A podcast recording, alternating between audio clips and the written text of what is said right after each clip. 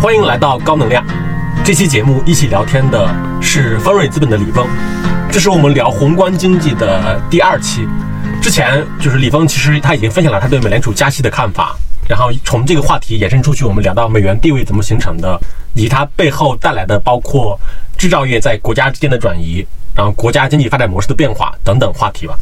然后这一期呢，我们聊天会回到中国，就是我们聚焦在中国的宏观经济上面。所以相当于我们上期聊了全世界第一大经济体，然后这期呢，我们聊是全世界第二大经济体。其实这也是最近一段时间大家都非常非常关心的话题，因为确实我们能看到直接的数据的表现嘛，就是中国经济增速在下降，然后房地产市场呢也不太好，然后最新的外贸数据也不太好，而且因为疫情的影响，就是其实我们在国内的消费也是受到了一些挑战。这就是一些简单的，我觉得大家都可以看到的一些宏观的表征或者表现。然后丰叔呢，他其实我离他很多精力其实是放在一级市场投资，是吧？也就是风险投资，就大家通俗理解风险投资。对，我不知道，比如说从你的体感来看，就一级市场的情况，它对这个这种宏观情况的它的反应是什么样子的？对，一级市场在今年的二零二二年肯定是非常。到现在为止都还是比较冷的市场，大家从各种不同的统计数据上也能看出来，大家从各种不同周围的参与创业公司，不管是以什么形态的这些参与者，不管是投资人、创始人、高管，甚至是这个创业型中小企业的这个同事们，大概也都能感同身受一些。简单来讲，跟今天大家对整个经济恢复的这个状况、速度、信心，也包括中国经济，都是几乎叫同此凉热或冷暖的。几乎是同步的。当然，一级市场一会儿我们会聊天聊到有一些它自己的规律特点。当然，也有一级市场跟二级市场共同作为不同类型，但是都是所谓叫股权投资或者叫权益投资的这种共性和它们之间的差异性，既包括特点，也包括周期性，在共性和差异性上，希望我们一会儿有机会来探讨这些这个话题和问题。我理解，它其实即使在一级市场，它也是至少在我们中国内地，它也会分人民币基金和美元基金，它不同的情况吧？还是说他们也是完全同频的？啊，是你这个讲的更有代表性了。应该讲，如果我们今天做定性的一个判断，在过去的这十个月里边，其实美元基金在中国的投资的热度或者叫做积极性受到的影响应该是更大的。那人民币呢，更多的受到的影响是主观情绪上的影响，以及包括在过去的十个月。我们在经济刺激或者叫做在经济发展刺激政策上的一些导向性的影响，那情绪影响的是人民币基金本身应该更积极还是更不积极？那政策影响的是投资方向是不是会跟原来相比或者跟二零二一年相比发生一些变化或者发生一些调整？但是总而言之，你这是个好问题，就是人民币基金应该讲受到的影响相对还是小一些，但是从投资的信心和情绪上受到的影响也多多少少是跟我们整体的经济和大家整体的对经济信心是同频的。嗯嗯嗯嗯，一级市场它肯定跟二级市场它是一个强相关性的东西嘛，就是二级市场今天的表现不是特别令人满意吧？因为我知道可能你们其实也会。涉及一些二级市场的投资嘛？我不知道市场上，比如大家会怎么看呢？就二级市场它接下来它可能会有什么样的一个变化呢？明白？对，那你看这个问题，我们先拆开两个方面看，就是说。我们在假定宏观上看一下整个的，因为我们也有我们的二级市场和二级市场投资，虽然我们的主营业务肯定是一级市场，那我们把这两个共同来看呢，都是我们刚才讲的叫权益或者叫股权投资，因为二级市场做的也是这件事儿。当然，二级市场的规模要比一级市场从整体上来看要大非常多了。其实从去年开始，中国大概经历了一个这样的过程，我们讲的都是资本市场，就这个权益投资市场，大概是个什么样的流程呢？或者按时间线来看，大概先是从去年的二季度末。或者三季度，我们出台了一些针对特定行业的政策调整，不管这个政策是针对，比如说教教育的、金融的，当然也包括房地产的。那这些政策调整呢，带来了一些在当时那个阶段，不管是国内，当然尤其是国外的一些机构资金，对于这些政策。调整的目的方向和程度有不同程度的不理解，因为有不理解呢。你看管钱的人，他其实最害怕或者叫他最担心的是个不确定性，就是他最不喜欢的是不确定性。那因为大家不够理解这件事情的过程呢，导致的结果是在去年。其实我们从 A 股的资本市场也能看出来，就是我们大概从去年的三季度末、四季度开始出现了比较确定和明显的这个调整阶段，就是或者我们叫下跌阶段。当然，这有很多原因，不确定性带来大家可能叫风险偏好会降低，大家会更不愿意冒险，大家会更愿意持有更稳定和低风险的收益的产品。当然，也包括境外的机构或者说一些机构、外资机构对这个市场本身的政策不理解，所以他们相对会控制。他们在这个不确定性当中的钱的总量和比例，那这些都导致了刚才我们的情况。那这是三季度发生的，那四季度又发生了什么事情呢？其实去年的四季度跟今年的四季度相比，去年四季度疫情防控，因为是秋冬天，也是有影响的对经济。但是那个时候大家其实更关注的是，因为三季度末的房地产政策调整所带来的四季度在房地产市场出现的一些突然性事件，非常超预期，或者超过大家原来的预期，所以大家因此而把焦点和恐惧更多的关注在了这个问题上。那当然，大家也都知道，中国的房地产在中国是个什么经济地位呢？就在我们的统计数据当中，它按增加值来算，房地产单独本身或者叫直接相关。在增加值层面占了中国的百分之十一，但如果把它的上下游全算起来，就这些维修啊、家电啊这些乱七八糟的这些可选消费品，就是跟房地产相关的消费算起来，大概有百分之二十五。那百分之二十五是什么概念呢？百分之二十五从总量上来看，几乎相当于了美国的金融和金融相关产业在 GDP 当中的占比了。那都是第一名的行业，应该讲几乎都是第一名哈。因为如果不是按一二三产业分，而是按这个具体的行业来分的话，中国的大概第一是房地产，美国的第一是金融哈。那这是去年的三四季度发生的事儿，然后轮回过来之后呢，这是我讲的今年非常有特别性的、特殊性的一个状况。今年的一季度就是。刚开年的时候，因为疫情在欧美两个地区都分别放开了，当然放开有很多原因，也包括确实他们在上一轮的疫情里也比较难控制了哈。但是因为放开带来了短期的。可选或者叫服务业消费的恢复，不管是餐饮、娱乐、演出、旅游等等这些事儿，短期的迅速恢复，或者叫迅速回到疫情前的状态，甚至还有一些报复性的，那导致的结果是在今年年初的时候，其实大家觉得中国，如果我是个外资的话，就是他会觉得中国在他看得懂的方向上的政策还有一定不确定性，然后。在同时，欧洲和美国都放了疫情，在今年初、去年底，所以看见了消费的短期快速恢复，所以看起来好像，哎，这个中国和美国和欧洲这三个地方相比，那美国凑巧在因为延续了去年的经济复苏，加上疫情放开，所以导致的结果，美国看起来就表现非常好，然后欧洲本来。受疫情很多困扰，包括产业链，然后放开以后，因为可选消费或者叫因为消费的短期复苏，所以看起来也有希望。中国看起来还有较大的不确定性，这大概是年初的情况。所以大家在分配投资和钱的时候，我讲如果一旦凡能全球分配的时候，他就会考虑这三个因素。那我们其实在这个情况下来讲呢，就是从投资的钱来看，不是指这个。中国老讲的这个叫外商直接投资，就是不是指投建厂的这些钱，只是指的对于如何分配资金来买各地的这些债券和股票来看，投向资产的，对，投向金融资产的，那那可能就是美国第一，欧洲第二，中国第三。好，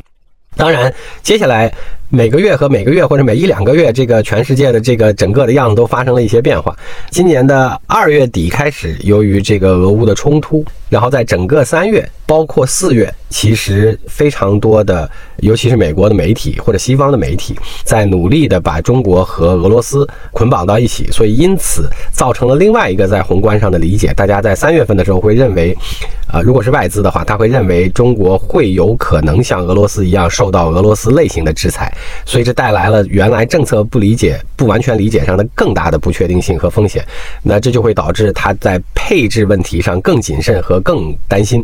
这是三月和四月。然后到了四月和五月呢，又碰上了中国最主要的城市，包括最主要的经济城市，不管是北京还是上海，出现了疫情风控或者整个城市的这个风控问题。然后于是，在四五月份，本来在四月份，中国已经慢慢的开始稍微摘清楚跟俄罗斯的经济、政治以及包括俄乌冲突之间的立场问题了。但是这个时候又接上了中国的疫情所带来的经济影响，尤其是在四月中旬以后到五月，那这就在刚才我们讲的延续。续性上，使得中国从一个泥坑里爬出来。如果从老外的角度来看，从一个泥坑里爬出来，掉到另外一个泥坑里，所以这是二季度的情况。好，但是二季度除了我们之外，其他外部也发生了变化。如果是我们还用相对全球的视角，因为为什么用全球的视角？假定我是一个管。不是一亿人民币，而是一千亿美金的，或者甚至更多钱的人，那我必然要考虑这一千亿美金不能全放在一个篮子里，不能全放在一个品种里，也不能全放在一个国家里，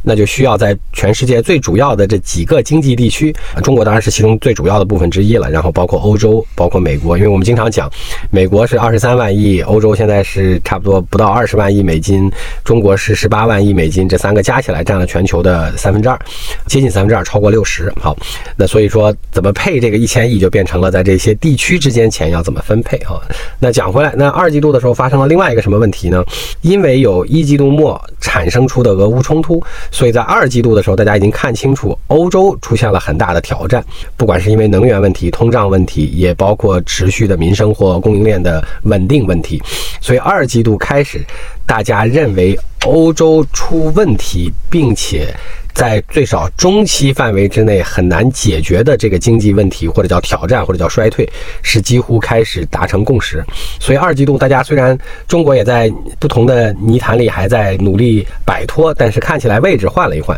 美国仍然保持了还好的状况，欧洲被确认了相对不好的状况，中国被看待为有足够大的问题和挑战了。那所以说在。我经常说，在二季度的时候呢，大家的排名换了一下，本来一美国、二欧洲、三中国，那后来二季度的时候变成了一美国、二中国、三欧洲。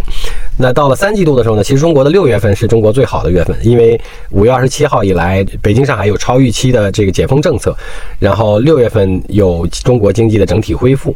七月、八月呢，大家在看到疫情对经济还是有持续影响的过程当中，也多了非常多原来具有的这些担心和观察，就叫不确定性。然后到了三季度的时候，发生了件什么事儿呢？三季度在全球范围之内，大家争论最多的事情或者讨论最多的事情，当然一个是中国的疫情政策会不会调整。第二个问题最重要的呢，是大家在全球范围之内会看美国经济是不是或会不会出现衰退。那这个态度的转变是很特殊的，因为在去年底和今年的前半年，大家一直。相对共识认为，美国的经济恢复和增长是非常强劲的，不管是从就业的角度，从其他的角度。但是从四季度去年开始的美国高通胀，就是那个时候已经达到了爬到了八这个水平上，在美国的高通胀所引起美联储的激进加息，包括美国在今年的一季度，然后之后又在二季度连续两个季度确认了 GDP 的环比下降。那通常在经济上，美国自己。判断的标准对自己是，如果它的 GDP 出现连续两个季度的环比下降，就认为进入叫技术性衰退。技术性衰退，我们就把它理解为就出现了衰退的较大可能性啊，或者出现了衰退的前兆。那所以这些所有的问题影响了之后呢，在今年的三季度比较特别的是，大家就开始有一个新话题：美国到底会不会经济衰退？所以你看到今天为止，尤其在过去的九月和十月，整个美国资本市场也是一样。他也开始去用各种维度来讨论，到底现在看起来像是要衰退，还是不像要衰退。大家所预判的这些，不管是失业率也好，大公司的财报也好，大公司的经济增长也好，美国整个的其他经济数据、消费者信心等等，所有这些各种各样的要素，大家围绕的讨论都是会不会衰退，或者什么时候会衰退，或者衰退会持续多长时间。与之相对应的，还有另外一件事情是，假定看到了衰退，美联储会不会就此放松或停止激进加息的过程，转而？拯救经济，或者叫重新刺激和拉动经济增长。那今年的一二三季度是非常不一样的全球情绪。当然，中国在里面我们讲依次碰见的问题，不管是对冲突的立场和关系，自己的疫情，然后疫情政策是否有调整，经济能否恢复，房地产是否触底，这是中国自己的问题。那全球其他地区，不管是欧洲和美国，也受到了其他影响。那我讲完这件事儿的目的是为了讲什么呢？我们又回到今天的话题。刚才问到二级市场，那我们看今天的二级市场最特别的几件。事情是我们像上一次讲的，因为美联储的加息和大家的不安全感增加，从而增持美元现金和以美元计价的低风险的产品，不管是债还是其他的，导致的结果是我们今天看见的这些汇率变动等等。好，那资本市场就是从我们刚才讨论的二级市场来看。全球也很动荡，因为最终你不能拿一千亿的现金在手里头，你总得买点东西，然后你还不能总买一个地方的东西，所以你一直会在今年，我猜这些管最大钱的人也很痛苦，它也需要不停的调整，在这几个主要经济地区到底应该持有什么比例，持有什么产品，做多大的投资啊，能够保证它在今年这个动荡当中，因为每一个季度和每一个季度，甚至每两个月和每两个月的情况都不太一样。好，那中国今今天中国在等待什么情况？其实今天中国和美国正在做一个多多少少的，我们不叫拉锯战哈，在金融上我们称之为争夺资源配置权力和权重的这样一件事儿。因为我们看见了个有意思的现象，在今年的全年，或者尤其是才从四月份以来，欧洲非常多的企业。大幅度增加了在中国的投资，但其实他们当中很多也增加了在美国的投资。那原因就是因为，呃，看见刚才我们讲的，就在二季度开始确认，欧洲的受能源和通胀的影响，供应链和或者我们叫消费也好，或者叫经济也好，会受到拖累。那大家就。转向去呃，更多的在中国或者在美国，或者也许在东南亚的地区来配置更多的资源和投资，包括生产，这就是一种争夺资源的方法。那简单来讲，比如说我是个德国的企业家，就像这两天大家看见的新闻，我是大众还是宝马中的一个领导，那我决定我应该增加在美国的投资，还是应该增加在中国的投资，还是应该增加在比如说印度和越南的投资？那这对我来讲就是个重大决定，这涉及到可能几十亿欧元这样的这个决策。尤其影响未来的最少三五年，我要决定投在美国，那我在中国就显然不会再增加大规模投资了。好，那我们一直讲说争夺资源的概念，就是你是一个全球总量的钱就这么多，大家更多的会配置到哪里，就会导致经济增长，当然资本市场也会发生更好的变化。那如果减少了配置之后，那当然你的经济和资本市场就会受到负面的影响，因为欧洲已经被大家确认成相对不好的状况和阶段，所以我们今天如果看整个。的金融，我们跳开一二级市场，今天最重要的观察是，到底能不能大家在中国和美国的问题上再转变一次角色，或者叫转变一次位置？转变的最主要的判断是，市场开始一致认为，比如说美国经济出现衰退，然后市场开始一致认为，中国因为各种各样的原因，包括。房地产触底企稳回升，包括也许疫情和消费政策之间的平衡关系，更多的偏向了消费的有效恢复，或者消费的有效刺激政策，这些事情开始在中国发生，那大家也许就会在判断中美关系当中就开始觉得我要挪一些。原来在过去十二个月当中，因为不确定性，因为中国的挑战和经济增长的麻烦问题、房地产等减配了中国的钱，要回到中国。那也许我就会把高配美国的钱，甚至高配美元的钱，再挪一些出来配回到中国。那如果这个现象发生，我想刚才我们讲到的，不管是一级市场还是二级市场，当然二级市场会更明显和更快的反映这个，二级市场就会或者叫整个的金融投。资市场就会再出现一次转折，或者叫再出现一次调整，就是不同方向的调整。当然，这个信号如果没有出现，呃，比如说还是保持美国第一，中国第二，欧洲第三。当然，最差的结果是欧洲突然一下发现说通胀和能源问题解决了。如果中国那个时候没有。有更好的这个对应经济增长的确定性信心，让大家觉得那可能大家要再调回一二三，但是最不好。现在我们大概在一二三当中略好于三的位置。那我们争取，如果刚才我们讲的最好情况出现呢，中国这个经济增长有一定的确定性了，然后美国的经济衰退有一定的确定性了，那我们就重新变成中国第一、美国第二和欧洲第三。那它在影响钱的配置上也会这么影响，就是更多的钱配向中国。其实，在过去的一小段时间当中，就是最近的这大。在一个多月里边，我们已经看见了有一些，包括你刚才问的，就是从国际来看，欧洲和中东相关的钱开始恢复一些对配置中国一级市场，因为我们主营业务是一级市场，配置一些对中国一级市场的信心了。那原因可能就是刚才我们讲的，就是大家也会担心美国出现的问题。带来回报和投资回报上的这个挑战。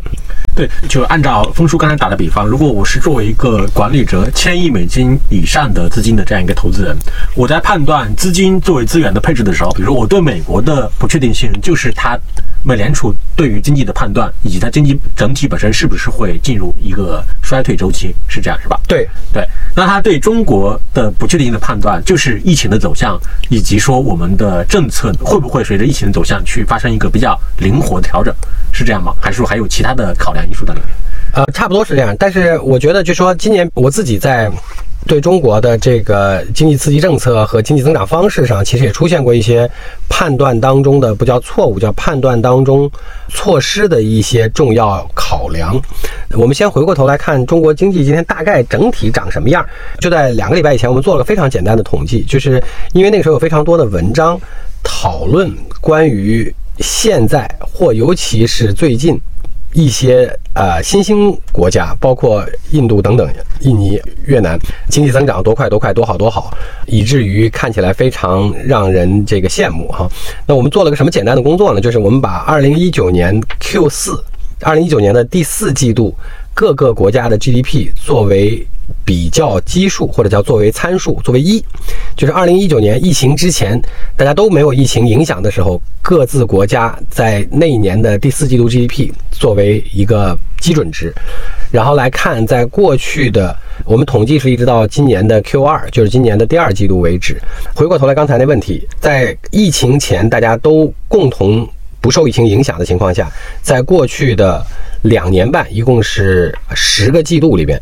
大家的 GDP 各自变了多少？那从统计数据上来看，当然这个都是以各个国家自己的本币来计，因为如果以美元来计的话，今年变动非常大，主要是因为美元对各个不同国家的汇率升值了太多，升值了幅度差距也很大。好，以本币来计呢，其实到今年的 Q 二为止，虽然中国今年的第二季度非常挑战，但以到 Q 二为止呢，中国还可以，中国还是比二零一九年的 Q 四，二零一九年的四季度。增加了大概累计增长了百分之十一左右，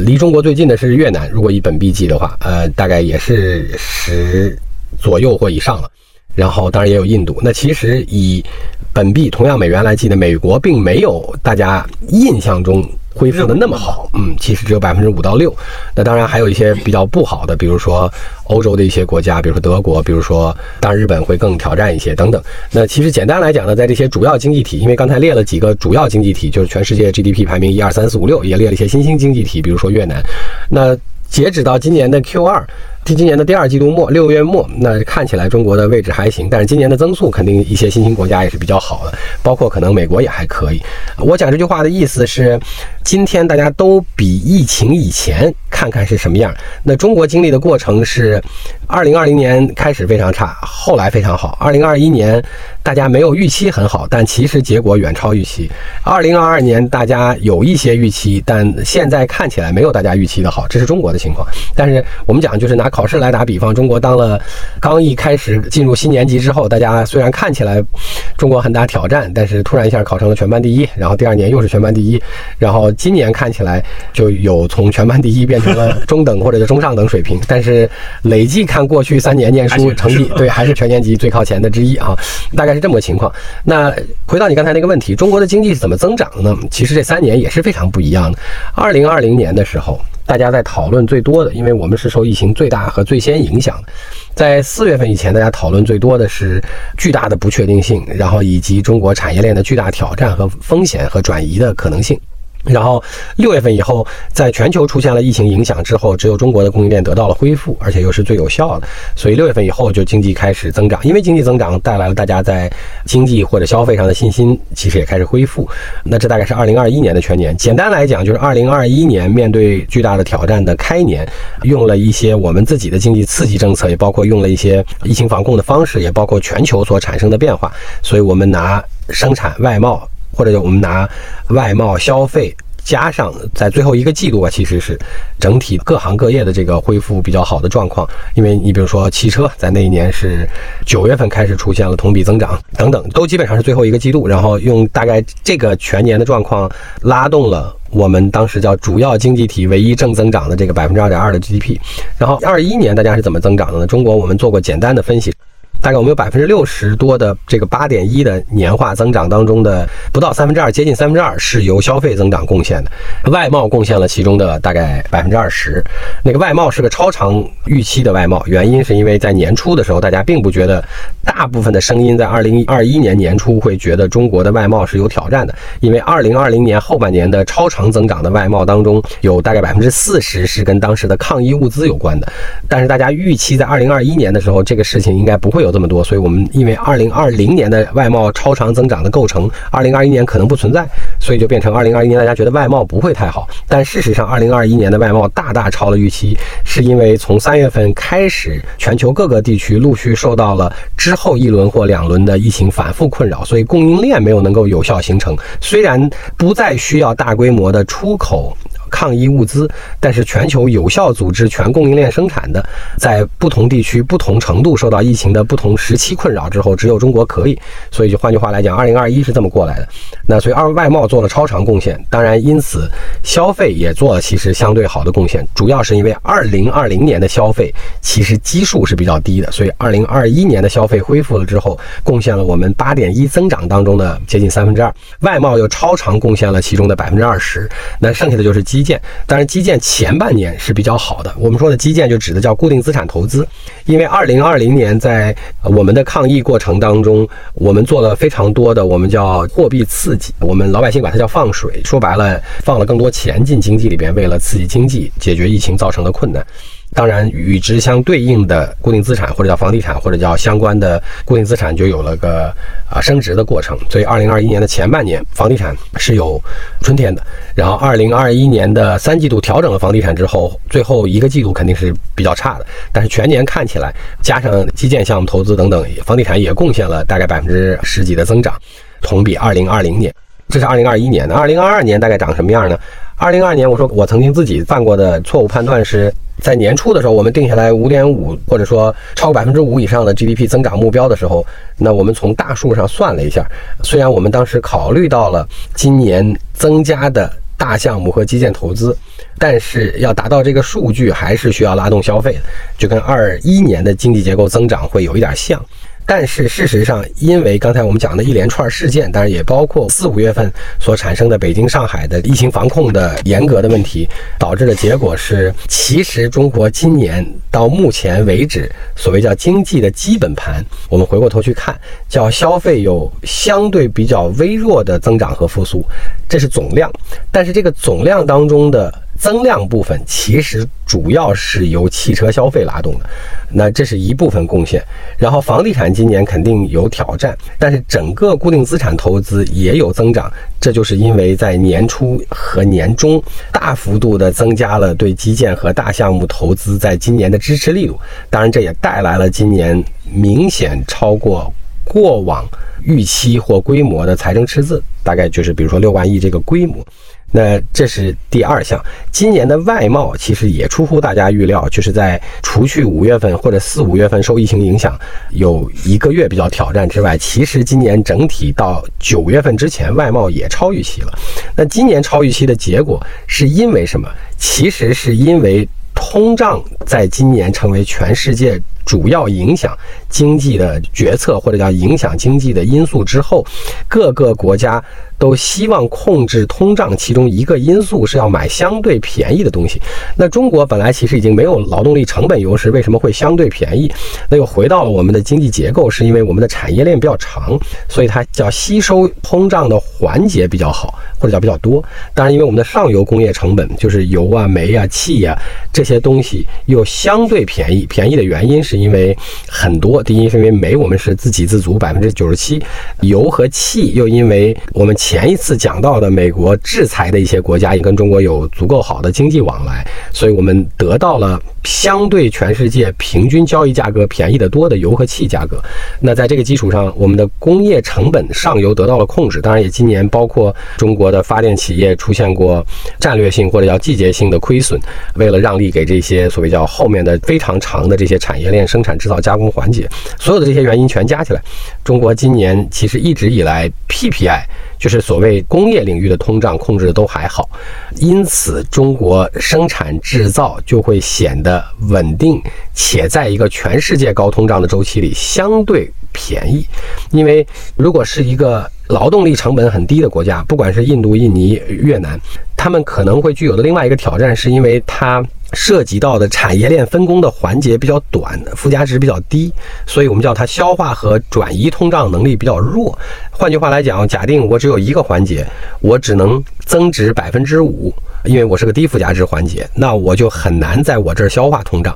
就是你一压迫，我就完全亏损了。那这是大概中国以外的一些制造业国家面临到的挑战。那中国，比如说你有十个环儿，或者你有八个环儿，每个环儿都分别有个百分之五到十五的毛利。那我每个环儿消化了百分之一到二，或者百分之一，那我用八个环儿就大概消化了百分之八的这个通胀。当然，我上游因为工业成本的控制和优势，所以可能我还消化了另外百分之三，或者百分之二，或者百分之。五的这个所谓叫通胀，那我整个环节下来加工完了，我就节约了可能百分之十比别人，或者甚至百分之十更多。那这个优势在今年的全球经济通胀当中就显得非常明显。所以中国今年经济的外贸在九月份之前其实超预期，主要是因为这个原因。当然，因为全球的经济。整体可能会出现衰退，尤其欧洲已经先开始，那美国正在刚才讲了被确认和观察，对，正在可疑的过程当中。那中国自己的消费其实一直，刚才我解释了，是个非常微弱的复苏，而且主要是靠汽车拉动，所以中国自己也还暂时没能够回到强消费的状态。那所以其实从一些数据来看，我们从九月份开始，我们的外贸增长。同比增长也出现了可能的一些挑战和最少比较快的在减缓，因为全球的这个需求问题。当然，我们用一句话来解释今年中国的一个所谓叫一直叫基本盘长什么样呢？就是我们通过基建和大项目的大规模增加投资，部分抵消了房地产的负面因素。消费本来如果可以成为主要经济增长力的话，在今年的前三个季度，因为跟疫情防控之间的平衡，并没有。得到强势的恢复，有微弱的增长，但微弱增长是因为来自于今年四五月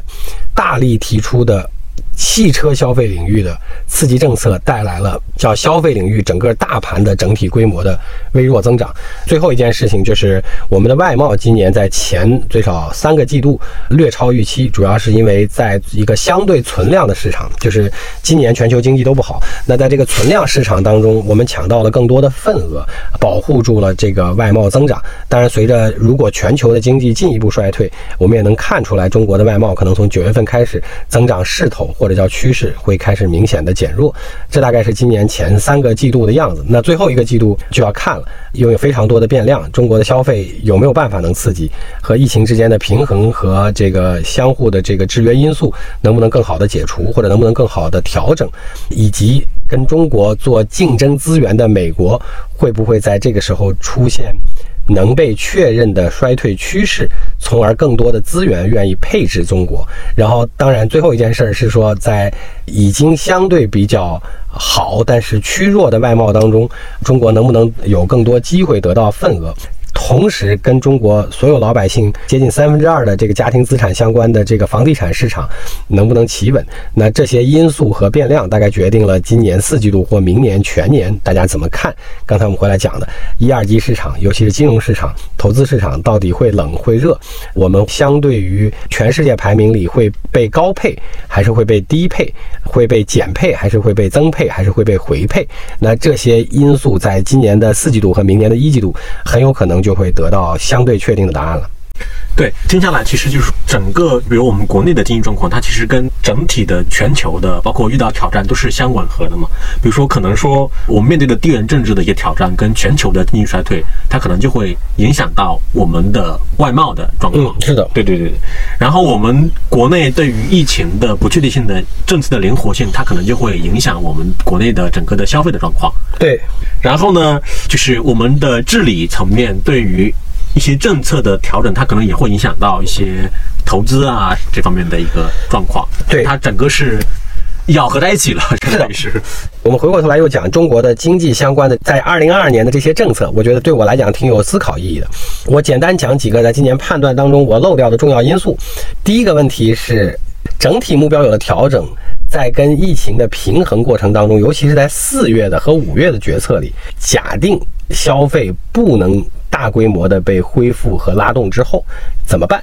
那我觉得在那个时点上出的政策，如果今天回过头来连续看，它的怎么办就分成了这样两个办法。第一个办法是再加大财政和政府的支持力度，但是这些力度的对象要去做一些长期性的事情。这是为什么在当时出现了非常多的，不管是新能源还是基建项目的投资。那因为他要用这些投资，还来回过头来，除了拉动经济、稳定基本盘，为什么叫基本盘？就中国老叫基本盘。因为中国的基本盘里，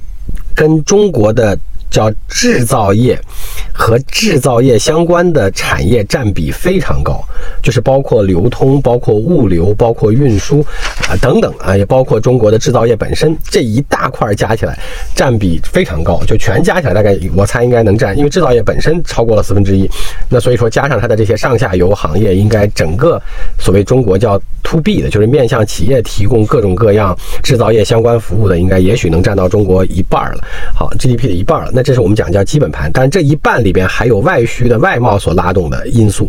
那所以中国的基本盘就变成了一定要稳供应链，就像我们在四月和五月做的物流和流通、基建和大项目的投资，这是第一个要素。第二个要素是啥呢？第二个要素就是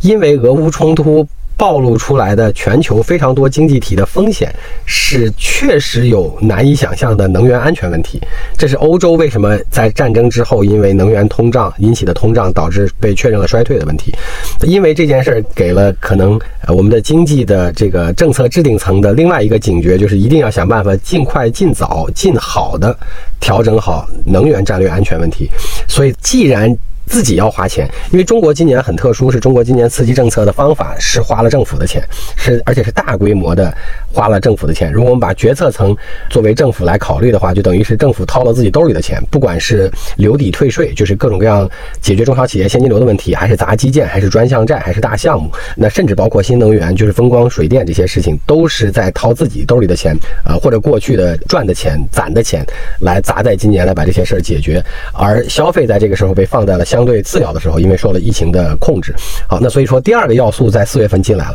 就是在制定基本盘所有这个投资的时候，需要优先考虑一些战争暴露出来的战略级的国家安全问题，比如说能源战略，所以在大规模的推新能源，也包括新能源车。好，这就是第三件事情。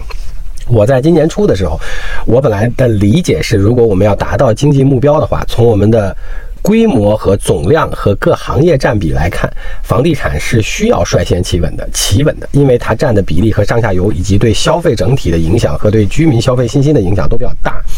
那但是确实，国家可能在这一次从去年底开始，它确定要解决房地产金融化的问题，就是要让这个风险出清，不然也许可能确实这个风险在将来蔓延引起的挑战是非常巨大的。那中国最后一次放房地产是什么时候呢？中国最后一次放房地产的当时当日跟今时今日非常像。中国最后一次放房地产是二零一六年的春节，我们打开了限购。二零一六年的十月份，就是这个。十一假期的时候重新启动了限购，从此以后再也没有放过了哈。那二零一六年为什么跟时下非常像？因为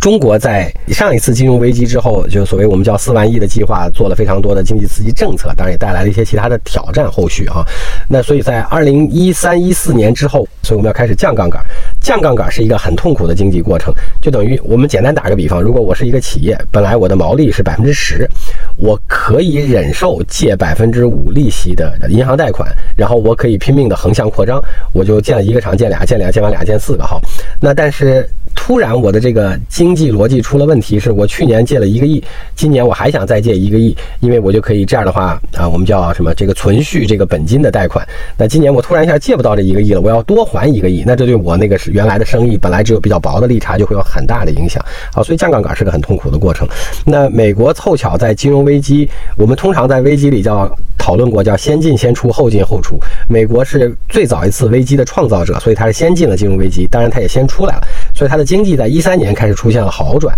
尤其是度过了全球的欧债危机之后，然后于是二零一五年的十二月跟今时今日很像，二零一五年的十二月，美国第一次升息，美国一升息就意味着它经济已经开始出现了最少企稳。较好增长，它才有把握开始升息，来部分意义上调整或者叫收缩经济活动。那二零一六年的全年也在升息，而中国当时正好，因为中国是最后一个进这个所谓叫危机的，那我们当时还凑巧叠加了在去杠杆，就是在调整资金啊这个贷款规模的总量的情况下，那所以这两个一夹，中国当年在二零一六年是非常痛苦，所以我们最后一次放了房地产，当然之后就没有再放了哈。那所以回到刚才那个问题，今时今日跟当年的一六年其实很像。美国在升息，我们正好在一个相对逆周期里边调经济。房地产本来我认为要企稳，因为它涉及到的面太大，所以在今年的一二季度，包括二季度最频繁出经济政策的时候，并没有中央级别的政策针对房地产。好，一直到其实十一前才有一个中央级别的大政策哈。那同时，因为要解决刚才我讲的共性问题，第一要解决一部分消费问题，因为消费不能拉垮，就是不能往下负拖累，要解决能源战略安全，要解决中国竞争力和大项目投资，把这三件事摞到一块儿之后，出现了新能源车这个特例和汽车这个特例。所以你发现今年从四月份开始，频繁砸了无数多的政策去到汽车，因为你把。房地产拿掉之后，房地产是一个刚才我们讲了，整个上下游加一块儿占了中国百分之四分之一 GDP 的。那汽车是个多大规模呢？过去若干年当中，汽车这个行业也很特别，最高点出现在了刚才我讲的二零一六和二零一七，因为二零一六年跟时下今日很像，是因为巨大的经济挑战，尤其是外围压力也包括，所以中国在二零一六。出了跟今天一模一样的政策，叫购置税减免，然后所以那个购置税减免跟今天政策方向一模一样，形态一模一样，一把把中国的汽车本来已经持平的乘用车消费，一把拉起来了百分之十几的到二十的增长，一六一七是两个很高的高点，我们从两千万辆开始拉到了接近两千五百万辆一年，然后在那个之后，因为政策刺激要素过了之后，一七年之后再也没有超过过二零一七年了，就是叫逐波下降。现在又回到了两千万辆哈，因为汽车是一个。两千五百万乘以十多万人民币销售规模的产业，但上下游加起来有四倍，大概就是个十几万亿。所以理论上汽车也能够占到整个 GDP 全加起来上下游连起来大概有个百分之十左右。那所以去掉了房地产之后，这也算是个大产业，又跟能源结构相关，又跟中国竞争力相关。所以今年就开始拼命拉汽车，这个很像二零一六年，但二零一六年也同时放了房地产。好，那这是第三个没有想到的要素，就是中国花了这么大的。精力和政策力度来拉动新能源和新能源汽车。那你看，今年在四月份发生的最大的调整，就是国家下定决心花更多的钱来解决经济基本盘问题。那消费因为受疫情影响，只能先放一放。第二个问题是受到俄乌这个战争的影响，我们要更快、更大的解决能源战略安全问题，所以开始砸了，在大项目里边指导了非常多的新能源相关项目。然后在新能源和大项目的基础上，为了消费的基本盘不要掉下去，同时能够最好拉动。技术和同时刚才讲的能源战略安全，所以最后那个标的选在了汽车上。那中国的汽车在过去的几个月，其实是从五月份开始的，也效果显著。大概累计中国通过购置税减免，国家付出了就少收了三百亿，三百亿大概拉动了一千两百亿。但是，一千两百亿的汽车销售，就整个乘用车的销售，而不只是新能源。当然，新能源的这些数据大家看见了，已经非常夸张了，渗透率提高的极快。但最重要的是，这三百亿的购置税减免，居然在二零二二年前九个月，把中国的。乘用车消费在二零一七年之后，经过了五年持续下降，又拉回了同比增长百分之十以上，这个非常少见。因为我们今年四月、五月还是两个非常低的基数，就是尤其是四月，就是那个量掉的极其厉害。就在前面的九个月里有量掉的非常厉害的情况下，我们用三百亿的购置税减免的这个规模，拉动了大概四倍以上的杠杆，从而带动了整个乘用车销售。在过去五年持续低迷的情况下，今年居然回复了。整体正增长。所以大概这是今年看到今天中国经济，我只能是揣测或推测，在从一月到五月的这个整个经济决策过程当中涉及到的方向以及最后产生的结果。那今天又回来了，你刚才问到了这个问题，我们又回到了这个最核心的结论：今年往明年看，今年往四季度看和明年全年来看。刚才我们讲了国内的问题、中美的问题、中国自己的这个结构问题。好，我们今年政府用中央和地方的赤字和过去兜里的钱，来大规模的支持大项目基建，包括新基建、新能源这些事情的投入，可以持续维系到明年吗？我猜，即使可以，力度也会肯定远小于今年，因为这也涉及到。赤字率本身和赤字规模本身的这个违纪问题，哈，这是第一句话。第二句话，我们刚才解释了，中国在今天这个全球通胀的，但总体需求可能会不增长的这个全球贸易体系当中，赚到了更多的份额，因为我们的产业链结构和工业成本上游的问题。但是因为九月份已经开始放缓，所以说，也许全球经济如果进一步收缩或者叫可能衰退的话，那我们外贸。明年同比增长的压力就会非常巨大，因为今年的基数已经不低了。那所以说，我们讲叫基建，国家掏钱和靠。呃，全球需求增长拉动外贸这两件事儿都会有挑战了，而今年的消费其实是微弱的复苏，主要靠刚才我讲的汽车拉起来的。那汽车这件事儿，按照我们今天的购置税政策，其实我们汽车起到力度已经很大了，也是很有办法了。但按照看到的一六和一七年，它还会延续吗？它可能从过往大概有三次放购置税减免了这个历史年度来看，它一般会持续一年半。所以这个力度如果持续到政策持续到明年，应该还会有一定的延续。但是仍然只能是微弱的复苏。但是今年年你靠的外贸和基建，明年假定不是这个力度的话，或者说外源性的结果导致你达不到这个增长率的话，那明年就会挑战更大。所以明年回过头来还需要消费问题。那这个消费就出现了一个大家讨论最多的跟疫情防控政策之间的平衡问题。但我猜这里面还有另外一个非常重要的要素是，如果中国能够在美国经济。开始被全球确认衰退的时候，因为美国原来是最大的火车头，因为它体量也是第一，消费也是第一。那中国的消费体量总规模已经跟美国极其接近了，就是几乎完全一样了。那所以说，如果美国这个火车头被确认衰退，尤其是消费也出现挑战，虽然对全球经济不是好事儿，但是如果中国凑巧在这个时候能够有。刺激和拉动消费重新增长的方法，就变成了你在全球的工业和经济当中的影响力会有变化。因为就像我们看到的新闻一样，大家都要来你这儿设厂。比如说过去一个月，我们看见新闻说，哦，宝马在中国新设了个这个叫大规模的投资建厂，而且是在减少在英国的投资。然后大众在中国投上百亿的钱，那原因都是因为中国今年拉动汽车消费。也包括产产生的汽车出口所看到的经济增长潜力，这只是在汽车一个领域。那如果我们有办法能刺激推动消费起来，我们还会获计获得一点国际影响、经济影响力的变化。因为这个时候全球都需要看到你的消费增长来你这儿赚钱和跟你合作，或者跟你共同生产和投资建厂。那所以在那个节点上，尤其是在美国，如果开始已经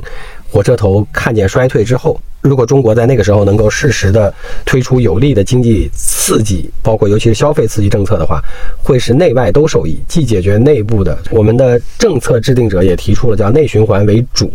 所以中国要这一次能够在关键时间点上把内循环拉起来，对中国会有巨大的帮助。同时，在美国如果确认衰退的时候，我们把消费市场拉起来，就这个内循环市场拉起来，对我们在全球的经济影响力和获得资源配置和投资能力。也会有巨大的帮助，所以这件事儿到底是不是行不行，能不能，以及如何做，可能在今年的四季度和明年的一季度是最重要的观察点。对，其实听下来，因为我们中国人就是通俗的理解，就是经济的增长，就是我们会通俗的讲三驾马车嘛。嗯，就是听下来，比如刚刚付叔也讲，比如说你的外贸，对，其实。四季度你是会面对挑战的，四季度。是的，开始。对对对，因为它全球的消费可能都要去萎靡一段时间，对，那即使你保持了一定的很好的。成本优势也是这样。然后在投资有基建投资上面，就是你可能比较，当然它有弹性，但是还是大概率很难延续今年今年这么大。的力度。是的，对，所以最有利的一张牌其实也只剩下消费了。是的，对。但是消费，我的问题就在于说，刚刚就分出了很长时间去讲汽车，我们的政策确实起到了一个很大的杠杆作用，它的效率也非常高。比如三百亿的那个减免就已经能够撬动这么大的效应，还是挺让人赞叹的吧。但是它另外一方面，比如消费的话，比如最大宗消费就是房地产嘛。对。然后房地产呢，就是我目前又是很难去。让它有一个松动，在这样的情况下面，我们的消费上面它还会有什么很有力的这样的策略出来吗？或者说方法呀，能把它重新提升起来吗？其实大家的观察点就是最容易观察的，确实就是这两个最大的方向。第一个问题是因为呃中国的居民的户均资产。构成当中，不动产占了三分之二，所以就像你刚才讲到的，就是主要的观察点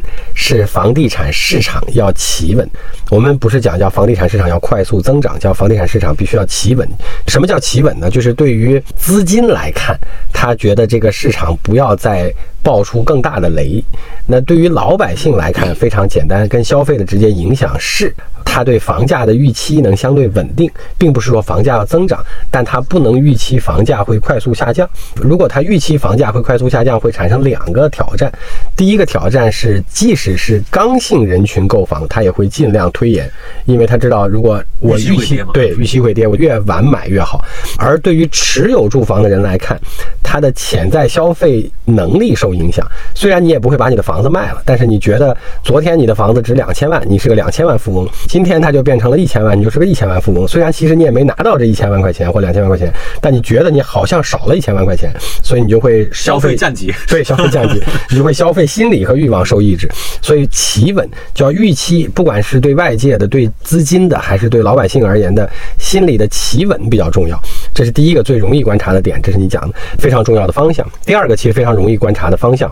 就是因为中国的第三产业，就我们叫服务业，其实在过去疫情之后这个两年半当中，它的 GDP 占比是下降的。本来它已经处在一个比较快的增长周期，这也合乎中国的人均收入和经济阶段。那我们第三产业服务行业本来占我们一度到了二零一九年的时候到了我们五十六，现在掉到只有五十四不到一点。那简单来讲，就是疫情期间服务，尤其是可选消费或服务行业是受最大影响的。那回过。头来，第二个最重要可以判断的因素，就是要去看，呃，就还是这个疫情和消费之间的平衡问题，就是这些所谓过去两年受影响较大的行业，是不是他们的预期和他们的往将来的这些确定性能提高？只有这样的话，他才愿意去扩张和更好的发展，然后他们也能带动的是所谓叫弹性消费，就除了。保持基础生活能力的这些吃喝之外的其他那些消费才能拉起来，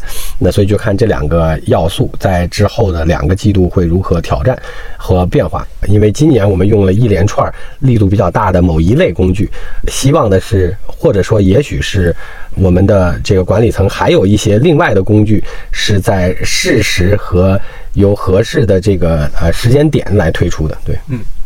对，我刚才就在想，还有没有类似于像汽车，尤其是新能源汽车这样，它完美的吻合我们的那个，比如说我们战略调整，就是我们叫解决能源问题，就是很符合这一点。然后同时呢，它的那个又是跟我们的应对疫情的政策是不冲突和不矛盾的。哦，那很难，因为你看美国是怎么恢复经济的？刚才讲了，就是我们之前讨论过这个问题，美国的经济构成当中百分之八十多是消费驱动的，同时在产业构成当中，美国 GDP 里百分之八十多是服务行业，所以。简单来讲呢，就是美国一定需要消费起来，且服务行业恢复，经济才有可能增长和持稳。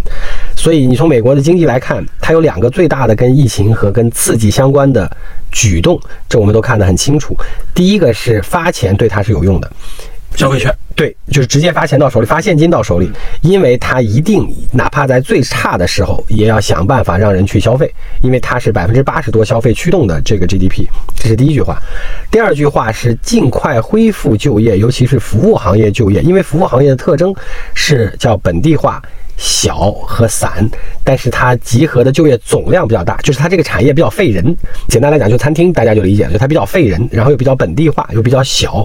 所以美国的问题在刺激经济增长的过程当中，它一定要解决就业问题，就是它一定要让这些又散又本地化的、比较费人的这些服务行业能够恢复，快速恢复。对，因为服务行业占了它百分之八十多，所以对美国来讲，所谓叫做影响。可选消费和影响雇佣、影响小企业找人和上岗的这些问题，都是不利于它的经济恢复的。所以，你从纯经济角度上来看，理论上，美国也应该是。最愿意放疫情的，这么讲好了，因为按中国的这个方式组织疫情控制来看，这个是对它的服务业会影响很大的。然后服务业又是它百分之八十多的占比。那我们刚才讲了，服务业在中国其实也受了很大影响啊，在疫情的这两年多当中。所以理论上，你要刺激的时候，如果再换一个方式来刺激经济的话，在中国就是把。叫弹性最大的部分拉起来，弹性最大的就刚才我们讲的，不管是可选消费，不管是服务业消费等等，就把这些过去受疫情影响和抑制比较多的行业把它拉起来，理论上是最弹性最高的，就是那个拉起来的那个跳的空间和速度是比较高的，就像。我们讲，在今年一季度的时候，欧洲和美国出现的短期的这个经济在消费领域的迅速恢复，或者甚至是增长，呃，出现的情况是一样的。嗯，对，这个其实是也是中国手里面扣的最大一张牌嘛。嗯，只不过说，因为它确实它还需要对疫情的走势啊，包括病毒变异啊，它会需要有一个判断。是的，然后他在决定说我要不要打，我要打什么牌，或者我要要不要打这张牌。对对，我觉得他可能这里面也有另外一个。呃，我不知道，就说我只能是揣测。我觉得他还有另外两个，也许可以有另外两个考虑的要素。第一个问题是，在今年。年初或年终的时候，因为我刚才讲了，对于欧美来讲，有一部分是被迫的。从道理上来讲，在今年年初和今年年中的时候，能不能做这个决定，也是一个对中国来讲更大的挑战和风险。那所以中国选取了用另外一套我们叫牌或者叫组合拳，就是其实是花自己的钱，就花政府更多的钱，而不是刺激更多的民间的问题来解决今年经济的基本盘。所以今年一直不停的在讲的词叫做经济，叫稳住经济基本盘。那中国的基本盘构成跟美国又不一样，不是。To C 为主，暂时还是 to B 为主。那所以说，我们稳住基本盘，就刚才讲那一串方法，这是一个考虑要素。所以这张牌留下来了。刚才我们讲，而这张牌留下来呢，又有一个跟美国博弈的过程。与之相关的第二个问题，也许是，就像在过去的十个月，其实发生最多的问题是，我们即使能管好自己的问题，也很难避免外围出现对我们的影响。比如说，在俄乌的问题上，其实是我们被外界媒体更多的把我们和俄罗斯绑在了。在战争同一个立场上强行绑定，强行绑定。虽然我们并不是，同时在比如说，这都是出乎预料的哈。比如说今年，呃，这个窜访这个中国台湾的问题，那比如说这几天突然一下美国出现，呃，没有任何借口，不像曾经用的中兴和华为等这些事情，而直接针对中国芯片和相关一些产业的直接的制裁措施或者直接的限制措施，这些都是我们主观努力之外的一些影响和要素。那我刚才讲的意思就是说。我们可能也是不是需要留一些能够在最后所有人都亮完牌之后仍然有用的底牌，或者叫政策空间和刺激，来在我们确定不会有更多的外部风险之后，来集中全力做好自己的事情，拉动经济。嗯嗯嗯。在上半期节目里，我跟峰叔讨论了一下全球市场在过去两年一些基本情况和他们发生的变化，也把中国、美国、欧洲。这三个全世界最大经济体的不同情况进行了一下对比，同时李峰也梳理了他对中国经济状况的一些思考，给出了很多很有意思的观察角度，比如说新能源汽车的政策扶持，再比如中国供应链在疫情冲击下的恢复速度，再比如基础设施建设投资对整体经济的拉动作用是什么样子的。上半期节目就到此结束，然后我们会在下半期节目里面聊一聊很多人关心的信心的话题。